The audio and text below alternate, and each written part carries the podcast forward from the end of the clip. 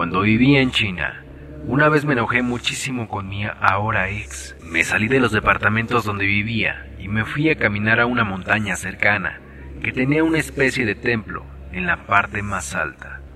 Siempre iba a ese lugar, a olvidarme de todo, porque nunca, nunca había gente y la vista era hermosa. Ese día ya era de noche y no se veía nada, pero no sabía a dónde más ir a llorar. Así que con la luz de mi celular recorrí toda la montaña hasta que llegué al templo. Me acurruqué en una banca de madera muy vieja y lloré hasta quedarme dormida. Entre los sueños, escuché los pasos de alguien entrando al templo. Sentí cómo se sentó a mis pies en la misma banca y puso su mano en mis pies. Apenada, me paré de golpe para disculparme por haberme dormido allí, pero al incorporarme no había nadie. Nunca he sentido tanto miedo y tanta paz al mismo tiempo. Después de contarle la historia a mis amigos chinos, me dijeron que nadie subía allí por esa misma razón. Eran las 2.46. Desperté hace poco en medio de la noche. Todo estaba tranquilo. Mis perros dormían y no entendí por qué me había desesperado de repente. En ese momento vi una silueta parada junto a mi cama. No era una silueta negra como siempre se cuenta. Esta estaba hecha de pequeñas grecas que se movían, formando una silueta humana. Parpadeé confundida. Creí que eran mis ojos que se acababan de despertar, pero la silueta continuaba moviéndose por dentro. Pasaron algunos minutos y la silueta no hacía nada más que mantenerse fija frente a mí. Así que busqué mi celular para iluminar mejor y cuando lo encontré, la silueta ya había desaparecido. Hasta la fecha no tengo la menor idea de qué fue lo que pasó, pero estoy segura de que estaban completamente despierta. Eran las 2.46 de la mañana. Un día, cuando tenía 16 años, estaba con mi familia terminando de cenar.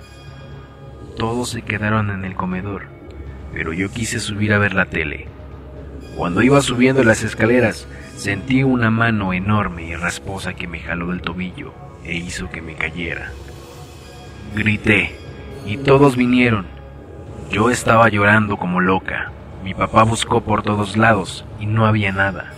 Nos subimos al cuarto y de la puerta se veía hacia la calle. En la esquina vi a una mujer joven con una bata blanca, con el cabello largo y rizado, pero no se le veían los pies. Era como si estuviera flotando. Pegué un grito de terror. No sabía qué pasaba, pero mi hermana mayor corrió, me abrazó y me dijo que ella también la había visto. Me quedé dormida llorando. Doce años después, sigo subiendo la escalera de mi casa corriendo. Cuando viví en mi ciudad natal, me mudé de casa unas cinco veces antes de terminar el lugar permanente. Una de esas casas tenía dos pisos y yo era la única que dormía en el cuarto de abajo. Una noche, mi perro empezó a ladrar y se metió corriendo a mi cuarto. Le ladraba la puerta y no se le quería acercar para nada. Me saqué de onda y revisé, pero no había nada, así que decidí dormir. Momentos después me desperté sintiéndome incómoda, extraña, y sin ningún motivo alguno, empecé a sentir mucho miedo. Me acurruqué de lado, intentando dormir, cuando de pronto sentí a alguien abrazándome.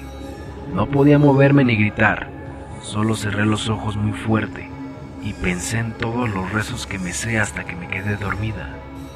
Nunca supe quién me abrazó o qué fue lo que pasó.